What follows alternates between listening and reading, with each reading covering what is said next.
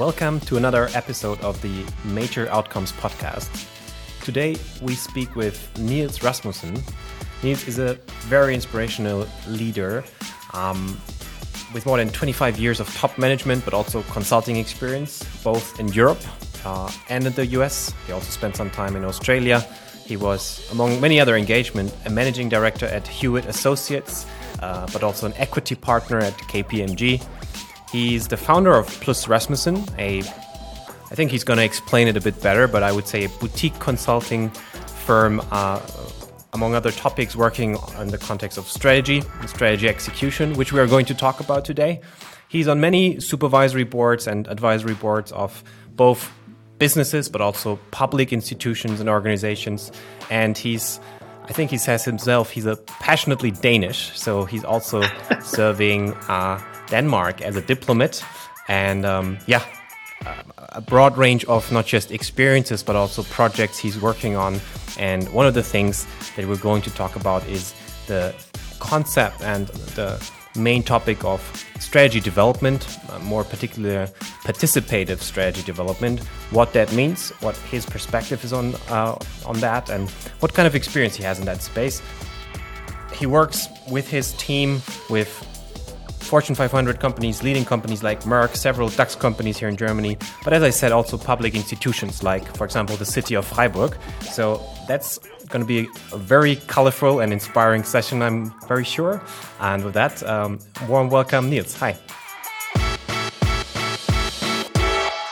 Hi, Johannes, and thank you. And thanks for the warm welcome, and thanks for having me today. Um, and yes, I'll, I'll, just correct one thing. I was a diplomat in my youth, and now I am a goodwill ambassador for Copenhagen, which is an an honorary kind of thing, but it unfortunately doesn't give me any red uh, d- uh, diplomatic passport or or privileges anymore. But that was part of it. Uh, perhaps also to Plus Rasmussen, as you said, we are a boutique consultancy.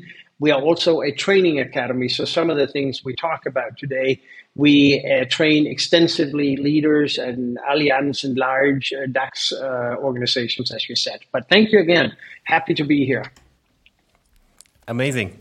And uh, yeah, sorry for that little thing. It's not not on a regular basis that we have former diplomats on the podcast. So let's be precise here. Yeah.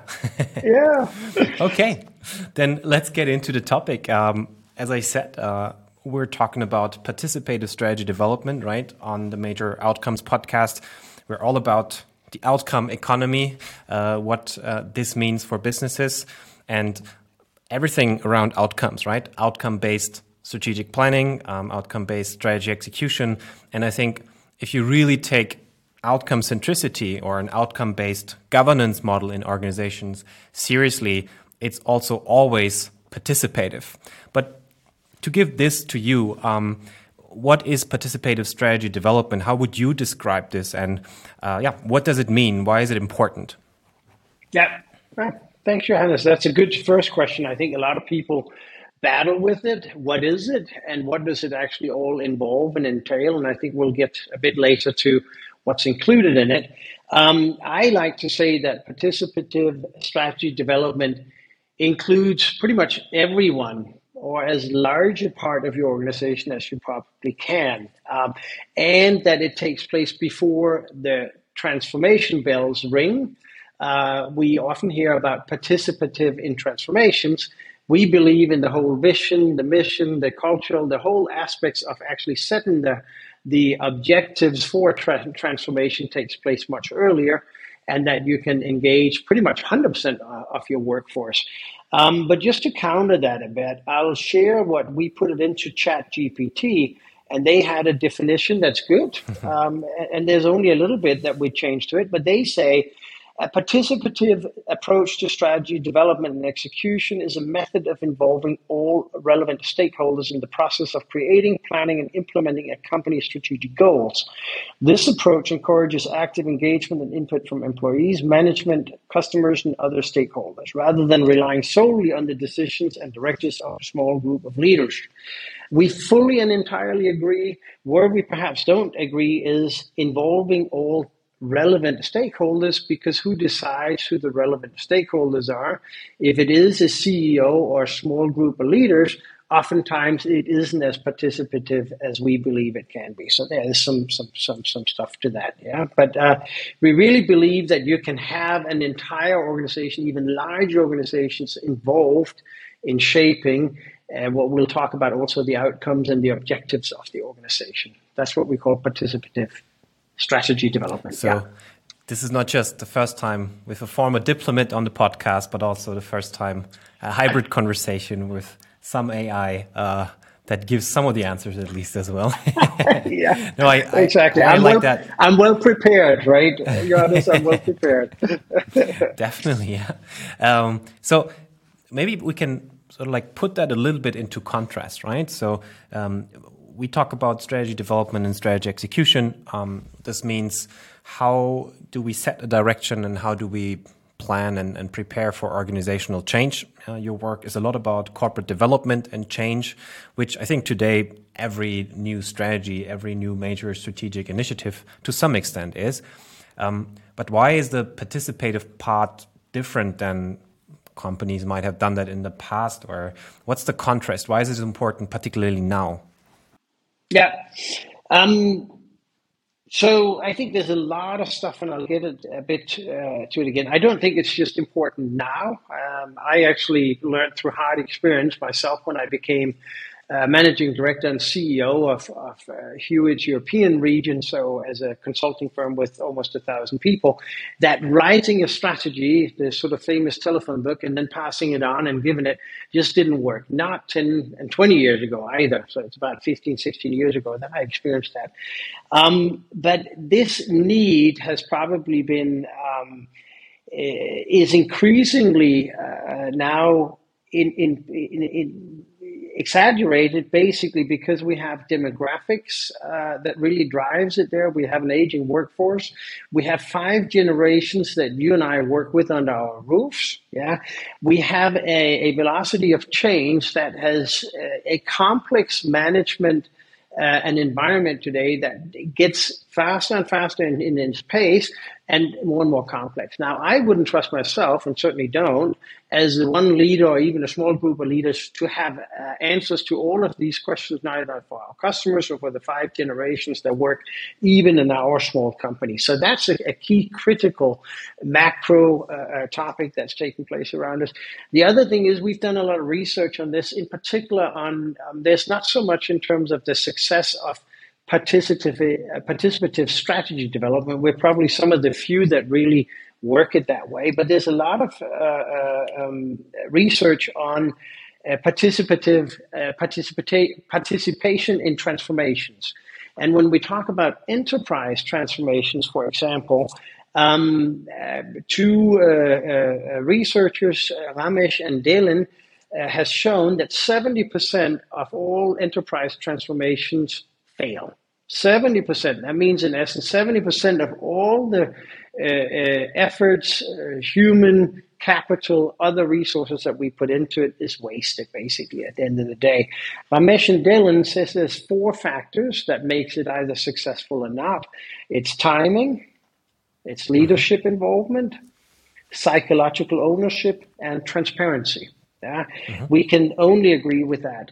Um, and I'll get to that a bit later in terms of how do we ensure that happening. But you already start realizing that if we want to cover these four success factors that I just mentioned, participation is obviously a huge benefit um, across the board in the organization as compared to the very few at the top defining all this, getting it right. Another uh, uh, article that we liked about a year and a half ago was in Harvard Business Review. It's McKinsey. Uh, they studied thousands of transformations and they looked at these transformations and they looked at the level of participation in the transformation. In essence, establishing that a minimum of 7% of the entire workforce population is required or you will be faced with a negative total shareholder return. That was quite a, a, a milestone to see this. They've, they've checked it.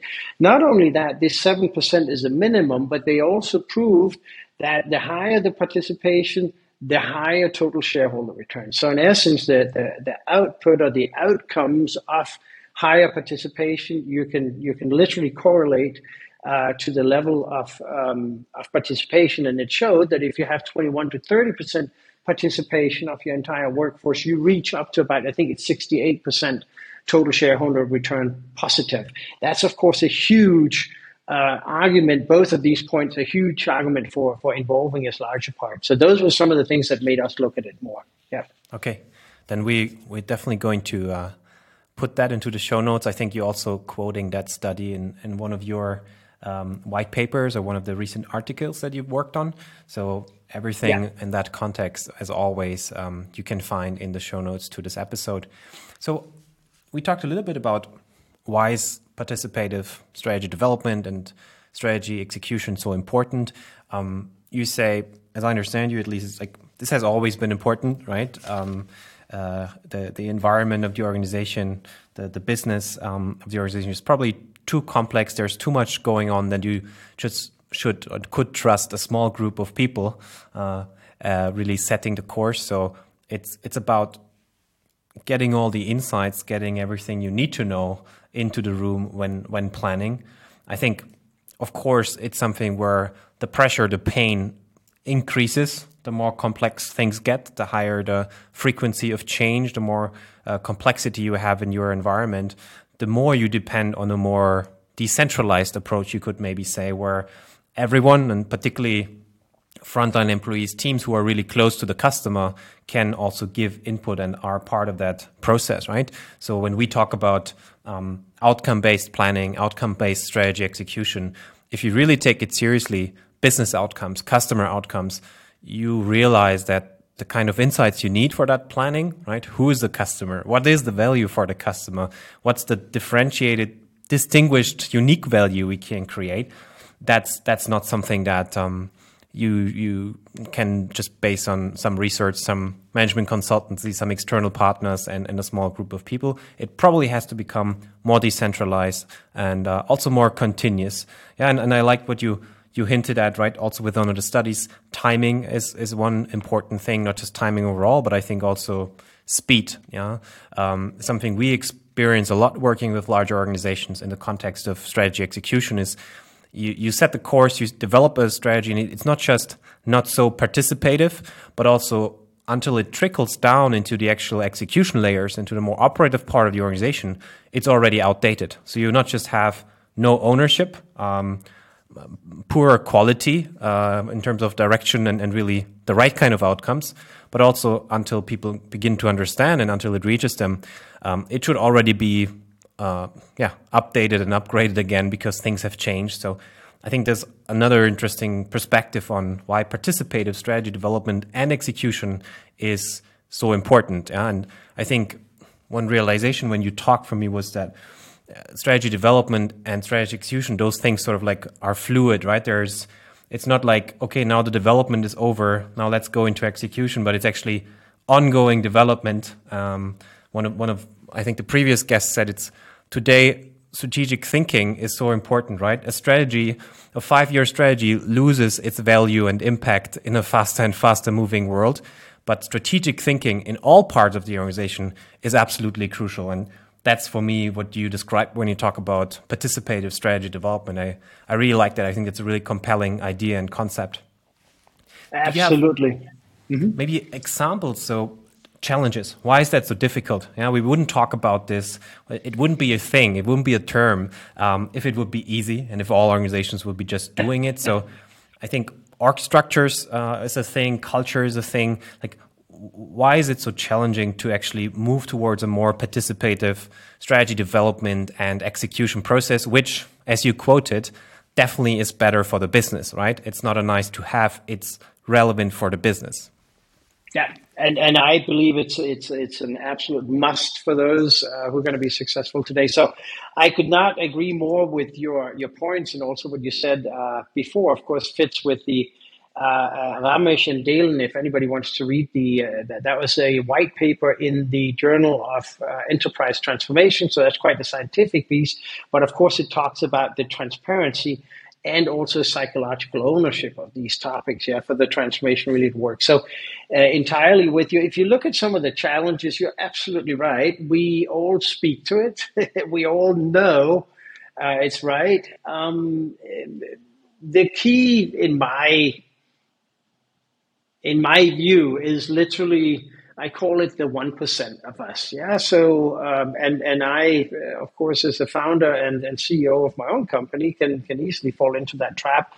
Um, yet for me, it's of course somewhat different. But if you take a paid manager in a traditional structure, centralized, I've grown up and I get paid the higher up in this hierarchical ladder I get, and my box in the centralized structure, the more power and the more control I have is in essence how I've been paid.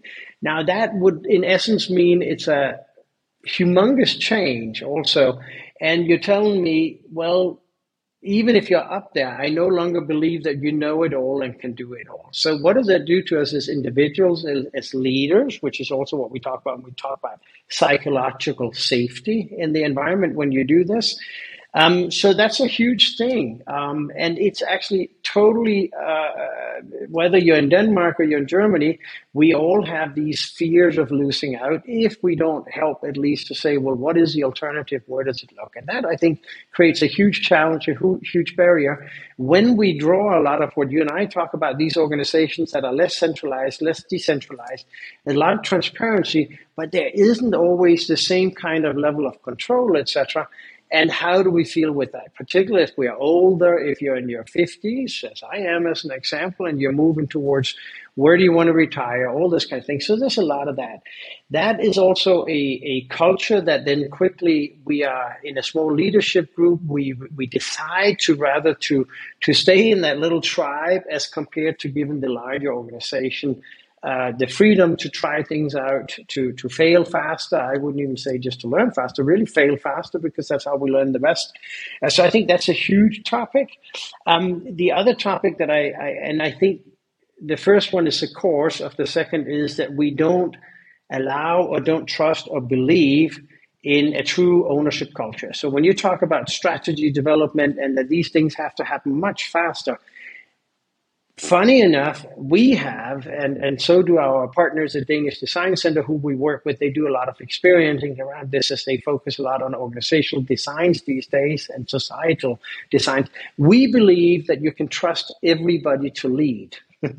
but that's quite a, a provocative notion. But if you follow that, um, as compared to, uh, I call it the 1% that's, that's fearful of, of losing their um, their, their, power, perhaps, or their seat and, and their control, because they, they, they think that goes against them. Those are big challenges to overcome. Yet we do know, and there's a lot of research that points towards this, that we all want value based jobs and, and activities. Um, we call them outcome driven activities as well, away from the output. Um, and, and so I think those are key topics uh, that are in the way yet. And of course, I think the biggest challenge that we have is not so much this fear, but it is what happens to me then. And I really believe that's also why we still have a lot of decentralized, I call them traditional, old fashioned structures instead of meaningful. Some is traditional, some is perhaps uh, agile, some is hybrid, perhaps some is even self leading, etc. Some of the things that we're talking about here. Yeah. That resonates a lot. I, that makes tons of sense. I think you're literally saying um, this is uh, a redefinition or at least an extended definition of what leadership means, right? If your job uh, that you deserved yourself climbing up the, the corporate hierarchy uh, is not to be right anymore, but to establish the kind of processes, the setups to make sure the right information, is the people with the right information get together and together you're developing the right picture, the right course. Um, and, and yeah, uh, that that requires different kinds of skills, different culture, different level of uh, trust, and a, a, new idea of what a leader and a, manager is in that context. So that's definitely one of the biggest bottlenecks or, or hurdles in those kind of changes when companies we also at WorkPath work with try to move to a more outcome based governance model, a more outcome based strategic planning and execution model. Um, so that that takes time for sure. If you've been operating in uh, different mode for 50 years, 60 years, hundreds of years sometimes. Um, yeah. This will not be achieved in just two or three years. Uh, you'll make immediate progress. I think that's clear, but it, it takes time. Okay, so. Yeah. And, and perhaps I can just yeah. qu- quickly add to that because I think one of the things we developed a number of years ago, and that's also in, in line with why we have an academy in leadership development. Traditionally, we were taught uh, basically that good leaders know how to lead others, right? That's sort of the traditional notion. The last 10, 20 years, we've understood we should lead ourselves better too in terms of health and, and, and well being as well. Uh, but the being led is a relatively new field. What does it mean to be led by other generations in the organization? Mm-hmm. It's a huge barrier and challenge, basically. So just to add to what you what you just shared, we really need to work with the leaders of organizations. It isn't just as simple as as we just provide a new agile design and then expect things to work. In essence, there's every guarantee that they want. Yeah. Sorry. Yeah. No, it's, I, mm-hmm. I like to not like underestimate that component, right? You can have a, an organizational, a systemic view on those kind of things, but it's also a very mm-hmm. personal thing. You you talk about uh, different generations, and I think it's kind of a cliche that only the younger generations want outcome based jobs and, and value jobs where they know what they contribute and what kind of value they can bring to a customer. Um, but yes, different generations and then uh, people who've been successful based on different kind of principles now suddenly having to to adjust. Um, it is a very personal challenge uh, or a, a, people challenge in, in that context. So I think it's good to emphasize that. So. Yeah as we're going back to, and I think organizational development, corporate development always is both systemic, but also about people change. Um, you, I think we, we touched upon it a little bit already. The, the corporate development function, but also corporate and organizational development, um, driven by by leading consultancies, and strategy consultancies. Um, why is that becoming more and more important in that context? Yeah, I mean the obviously organizational development is not a new thing, but I think the way we talked the first couple of minutes, you, you get an idea that um, organizational development plays a much bigger role than it used to in the context of strategic planning and, and execution. Yeah. Yeah, so so um, we even see it with some of the, and I'm not going to uh, name any consultancies here, but some of the very esteemed uh, consultancies yeah. have also over the years uh, implemented, developed what they uh, uh, sometimes a bit derogatory called uh, implementation consulting, and with lower fees, we see that as an absolutely misnomer. Um, but really, there's a bunch of things that OD, organizational development practitioners, bring to this. I mean, of course a whole study of organizations. What's a fit uh, organization? Uh, there's a lot of stuff in it.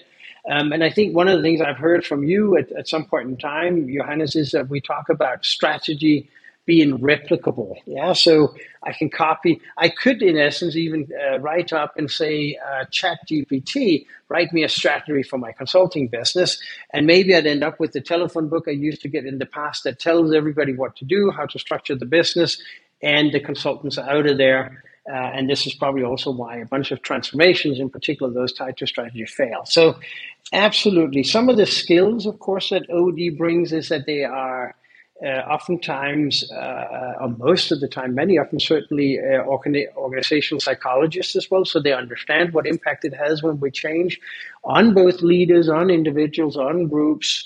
Um, they've learned uh, in many ways to analyze and diagnose uh, signals in the different ways.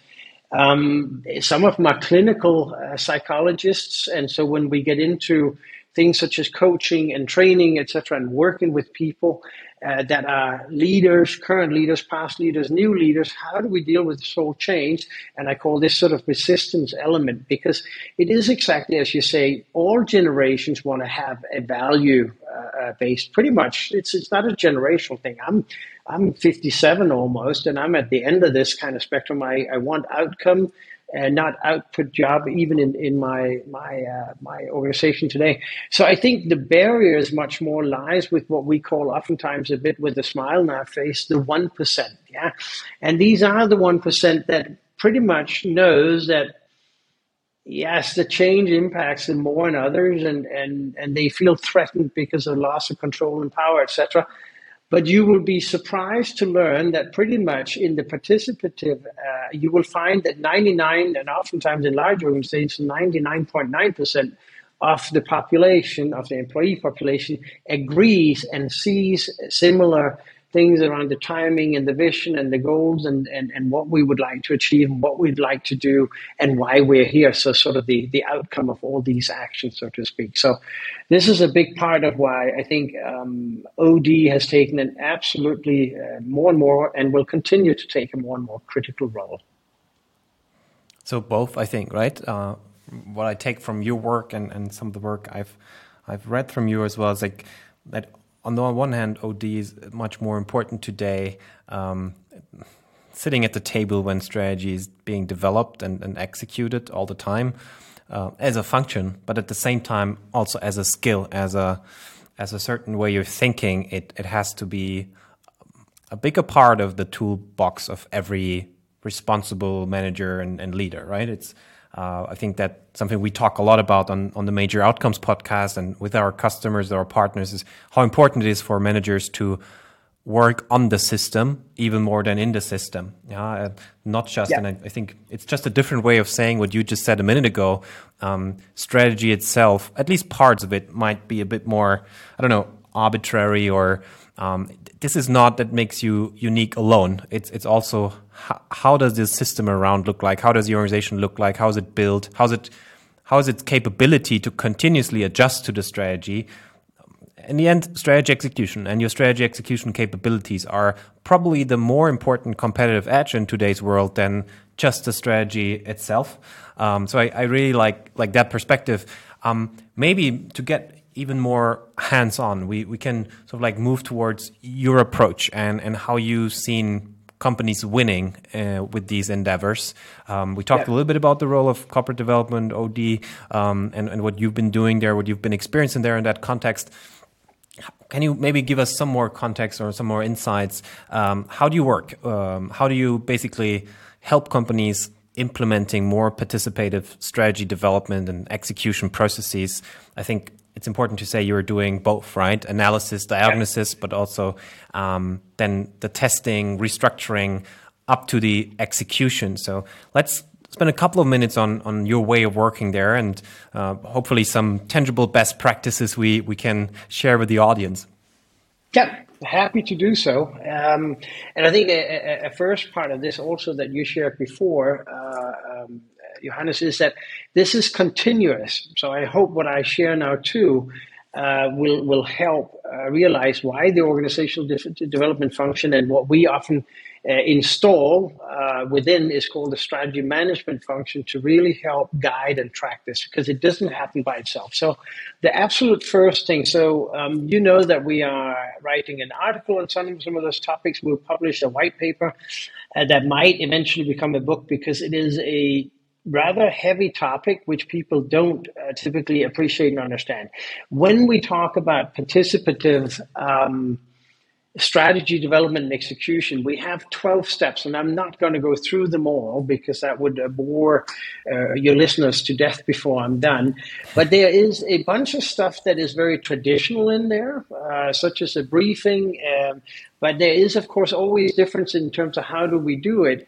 What is it we listen out for in a briefing? And if you talk about, for example, just the analysis and diagnosis piece, everybody's going to say, yeah, well, we do that too, and we did that. But it's, of course, in how you do it, right? So in, in a traditional, you might do um, very external focused what a competitor is doing. You might look at historic, you might even look at engagement and other stuff and, and say, so how fit are we and, and what do others do? And the participative, of course, uh, uh, both when we analyze and diagnose, there's a bunch of things that we do. Why, again, we, we often like to have the, the, the psychological uh, glasses on as well, but we interview, we look at focus groups, uh, we interview potentially customers, even competitors when it's open, academics, very open ended, so that we never ask a, a closed set of questions. We literally say, what could the world be if there was no um, uh, barriers and limits, so to speak, etc. And we do that through the whole piece from vision, excuse me, to mission, to the strategic options that we have, to the structure that we want to work into, the roles, responsibilities and one of the things that we look at at this stage is we look to identify and recruit talent and ownership and also for transparency. So those are some of the differences. Just if I talk about the difference between traditional and um, and and and the, the, the, the, what we call the PSD participative strategy development. It's a such a long word, so PSD is, is for short. Um, when we look at the organizational design, traditionally, and you'll know this as well, and this is why I hit before on the relevant stakeholders. If you do yeah. what we then term and decide relevant stakeholders, then we oftentimes sit with the same management board, the same people as what we had. Uh, participative literally means everybody. It also means, and here's some cool stuff. This is uh, from um, uh, Roger Martin. He was he's a former dean of the Toronto uh, Rotman School of Management. He says value-adding jobs something we all aspire to today, as you said, and he basically says that all subordinates wants to have a role in designing their boss their boss's role too. And so I fully agree with that because otherwise they vote with their feet at the end of the day. So again, when we think about the organizational design and structures, we don't just think about that. We also think about the roles, who's going to be in these roles, and we literally go so very, very different to what the the, the, the, the traditional way of doing it, and of course also what makes many people fearful um, Danish Design Center, who works around these topics right now, have decided you select your leader. I believe that we will see much more of that going forward, meaning you have to create followership. That means around the results, the outcomes, all the things that you drive and lead. And I think that's a tremendous difference to the traditional uh, piece. One final piece that I think is, is but uh, we have 12 steps and they're all very different to the traditional, but we also talk about the tracking and the execution, which is, of course, got to do with transparency. But even if we work with some things, it helps us do stuff way earlier in the process and we give transparency not just to employees. In our case, for example, and we use uh, OKR, as you know, and we use uh, the methodologies. We also have that our board, so our advisory board, has access to our progress all along. So we don't have to wait for a quarterly board meeting to be told, okay, now we're looking at lagging indicators. No, they can tell us if they think, and these are some really smart guys that tells us why aren't you guys doing this and that? We think that'll help you uh, towards the outcomes that you are that you are heading. Just as some examples, as I said, the twelve uh, steps we will be publishing, and we'll definitely send it to you if there's interest in the in the listenership here. That uh, both the article and the white paper, when it comes out, uh, we'll be very happy to share that because it gets into a lot of detail, and there is a certain amount of discipline necessitated. If you skip some of these steps and cut it short, I can also typically say it doesn't work, um, and we, we call that oftentimes we hear back from clients who did it. Uh, the watermelon effect, it's green on the outside and, and deeply red on the inside. They say we are on a good way. Uh, but we all know that the full transparency can be followed, tracked uh, uh using uh, OKR methodology, for example, I find fabulous. I've had to learn a lot, and, and it really functions well in guiding you and keeping you disciplined around also executing. So, um, I'm wondering, like, as you said, we, we shouldn't fall into like all 12 steps uh, because then we need probably the next four to five hours. Um, yeah. Can you maybe share some some like case studies, examples also from your your previous engagements where you, yeah, just to to sort of like give some more color to what you just said. I think particularly in the context of um, organizational restructuring. I think you have quite a lot of experience. Um, and um, yeah, uh, then I think the second topic we should also dive in a little bit more is how you set up those strategy offices, how you do that, the tracking and the execution, because I think that's quite an important part of, of your work. Yeah. Yeah, so we've got a bunch of, we literally insist on participative, otherwise, we don't engage uh, with clients, and it can start anywhere. Um, it can start around uh, strategy and vision. So we've had one client, for example, a national uh, health insurance that basically mm-hmm. um, knew that they were uh, losing their independence unless they would continue to grow. Uh, so on the on the top line, they had to to create a new, a larger, much larger member base, basically 25% growth over five years. Otherwise, they would at some point in time be swallowed up. Um, at the same point of time, they were bloated and knew it, and demographics were also forcing them. And in essence, but with works councils uh, approval and full involvement in participative, so that's important as well. We don't choose just the ones. And interestingly enough, workers' councils for those uh, German listeners are often extremely uh, uh, supportive of this whole process and working it. They had to reduce also their workforce with close to about 30% over those same five years. So that's already uh, uh, something that will uh, force you to write the telephone book, etc., and something that lends it extremely well to participative. as people also get choices, they can help with the designs. The transparency is there. There's no shock therapy. There's no strikes, uh, and they are actually on a on a very good way uh, uh, on on executing you now a couple of years into their um, into this. So that really starts. that's a great example. We have it also at times where we have uh, business units. So it isn't always just the entire enterprise, but we have business units. Uh, one, for example, that was a large global automotive. They they develop, and I cannot get into too much detail because it's very confidential. But one of the leading um, uh, technologies in in mobility today, and in essence, are forced to literally deliver on two technical developments, and they have humongous brand names as clients in the in the automotive industry. I can share that much. And yet, with the same amount of resources, have to develop so you can basically say double the speed, etc. Again, a place where we needed much more agility. So one can say uh, the strategy is is laid, so it's much more around how do we now structure? And that's, of course, one of the, the famous uh, sayings is structure follows strategy. We fully agree with that, but we also believe that strategy follows a clear vision and clear outcomes and objectives. Where do we want to be? Based on that, we set the strategy participatively with, as I said, as many. And in all of these cases, we've been able to engage uh, in the last 100% of their workforce. Uh, so yeah. in the first one, it was probably rather full participation uh, through these steps, maybe 50, 60% of the workforce. But also, in some cases, on a voluntary basis. That's another thing. Participation isn't forced. And you might have organizations that say, look, I'm happy. I actually want early retirement. So for me, it's it's good if you guys help uh, design this for me, etc. That was the case in the health insurance that we worked with. Yeah. Cool. Yeah. Thanks for those examples. I think that's always highly appreciated by our listeners um, and and to give some of this practical insights from from your reality, from your day to day work. So I'm looking at the time, and we already already ending uh, or closing, uh, coming close to the end. Um, maybe one last question. Um, because you just mentioned right uh, defining outcomes uh, setting the right kind of objectives. And i know that you in your own company um, work with okrs i think you just completed your own vision and strategy process from another cycle in your company.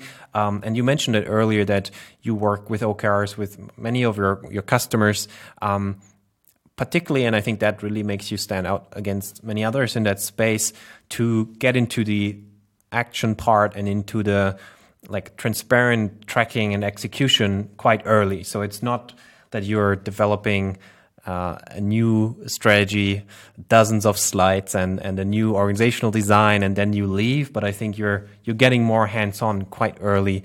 So there's of course many OKR practitioners, many um, uh, leaders who believe in outcome based planning and collaboration here uh, on our podcast. Maybe you can give some more context, some more details on how you work with OKRs or similar methodologies to to get that into action and to to make happen what I just described. Yeah. So um, important to clients. I think you also asked about uh, the, the, the value of the strategy management office. So OKRs, I believed always that I knew, and we were working uh, towards OKR methodology. So here again, I have to be a bit honest and say I learned a lot from. Um, I think we uh, two of my partners are now OKR masters, uh, educated by uh, your guys, and uh, and we also use the WorkPath as as a platform. They are also train the trainers, uh, and that has helped me a lot because where I thought I was the the expert, um, and obviously we've been using. Uh, the similar methodology, a, a, couple of things that have changed. It's really the discipline of, of truly doing uh, OKR and looking at the objectives before you get into which is a typical mistake, the key results or key initiatives and things. That has been extremely helpful for us to look at it much more disciplined. So a little bit is the same as with our 12 step approach. I think the approach to OKR has to be very disciplined, educated for it really truly to, to bring the full outcome value, if you will. That's that's that's a personal view. The other thing, of course, is the technology behind it, the platforms today, so the transparency that uh, Dalen and Amish talk about of course, and our board can see exactly where we are at any given time. Are we doing what we set out to do to meet these uh, uh, overall outcomes and, and, the objectives we've set ourselves? Entirely different to just a few years ago when we used Excel spreadsheets and then had to share them, send them, email them, and, and hope people would read, etc., etc. So uh, we use it uh, a lot, but it is also a learning, and, and we had to learn, and I had to learn, and, and I'm being guided by my partners in this respect, but the whole organization at the same time gets to learn it, which is also important because we utilize it so much in our work. So all of the organization participates in this whole piece, as you said. Yeah. And, yeah, and, yeah. Uh, and as you said, so far it's, we, we it's really not about just the documentation part and putting it somewhere, but how do you bring it to life, right? And uh, both. Yeah. How do you not spend too long in planning um, and then uh, then think, okay, this is now a new phase. Now we get into execution, but you basically are in that constant mode of planning, execution, learning, adapting. Um, so making this a living and breathing, a very dynamic system. I think that's that's what really is key, and where uh, at least some uh, also and I don't want to turn this into an advertisement podcast. I'm always emphasizing that, but where uh, for many companies, particularly for a big, uh, bigger organization or have a large scale process, it makes sense to think beyond Excel and PowerPoint at some point. Yeah, but yeah, okay, absolutely. Um, that that makes tons of sense, and thanks for also the kind words about the training and the OKR masters. Um, we're coming to an end, as I said. Um, we always like to ask some some questions, which are again going back to more like you as a person, what you're interested in, what what are you reading right now, and what can you share with our audience. So maybe you can share some books that you recently read and that might be relevant to our audience. Yeah, happy to. Um, I I'll share one that I really like in, in Denmark. It's uh, it is in English, by the way. It's on the top uh, top ten now, and it's from a good friend of ours that we work with as well, Christian uh, Bason. He's the CEO of the Danish Design Center, and they talk a lot about uh, design thinking in everything from societal to politics to business. We we I like that book a lot. Um, favorite book of mine, uh, I got it from my former CFO uh, 11, 12 years ago, is uh, The Four Hour Work Week. And I still believe, I haven't read the new editions, but I think it holds a lot of truths uh, still in terms of how we work and operate and how sometimes yeah. we try to fill an eight hour day. So, so that's one of mine. Um, designing, too, yeah.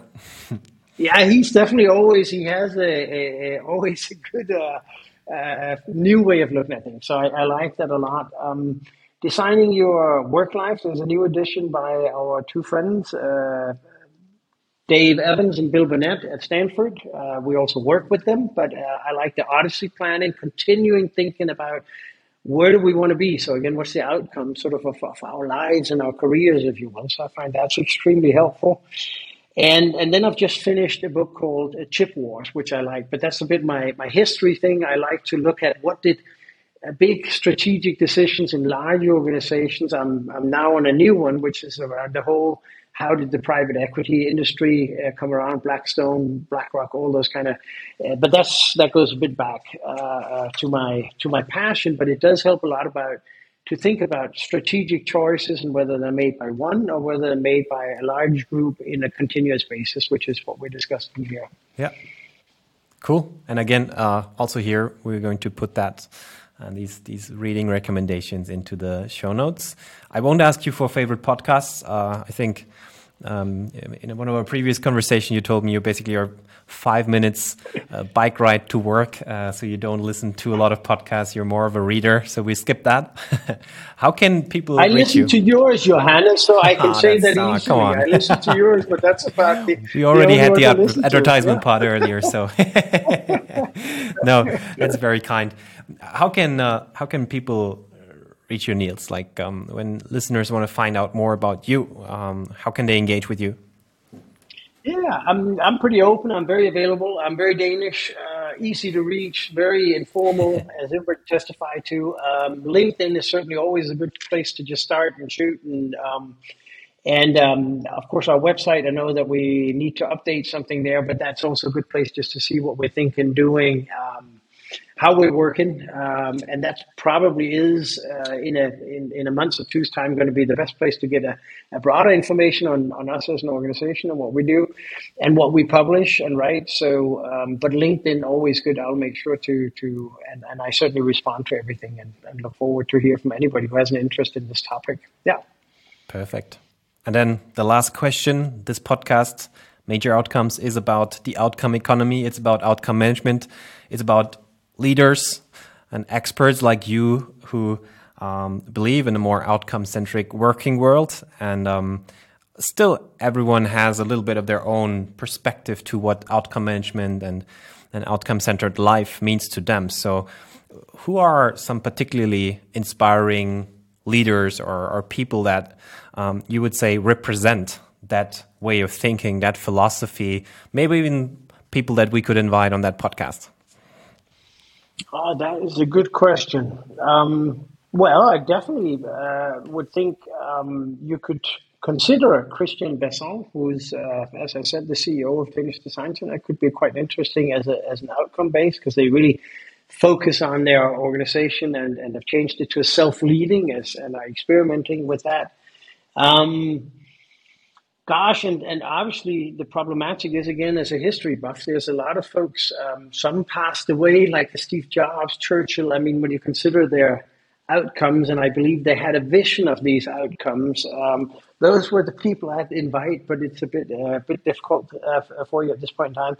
Uh, Waldemar Schmidt, another Danish CEO, used to be the CEO of ISS. Uh, not a lot of people know that, but 500,000 people uh, in that organization. Uh, he's a good friend again. Um, yes, you can invite my wife. I think she's very driven and, and outcome oriented, but um, I hope those are some names. But um, I'll, I'll, think about it too. Who else you can invite, uh, Johannes, and I'll, I'll shoot you as I, I think about who, who are living and interesting uh, folks that you can invite. right now, those would be the, the quick uh, the, the ones that sort of quickly come to mind.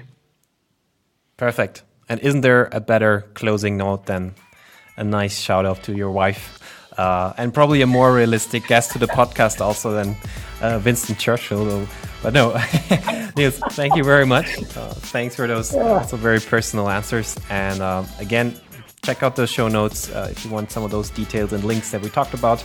Um, this is it. That's it for today, Niels. It was a pleasure as always.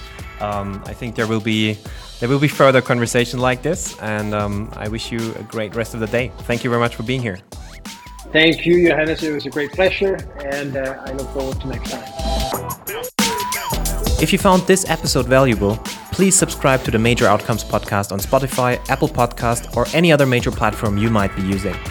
Also, we'd be excited if you'd leave us a review. This helps us grow the community and spread the outcome mindset. See you on the next episode.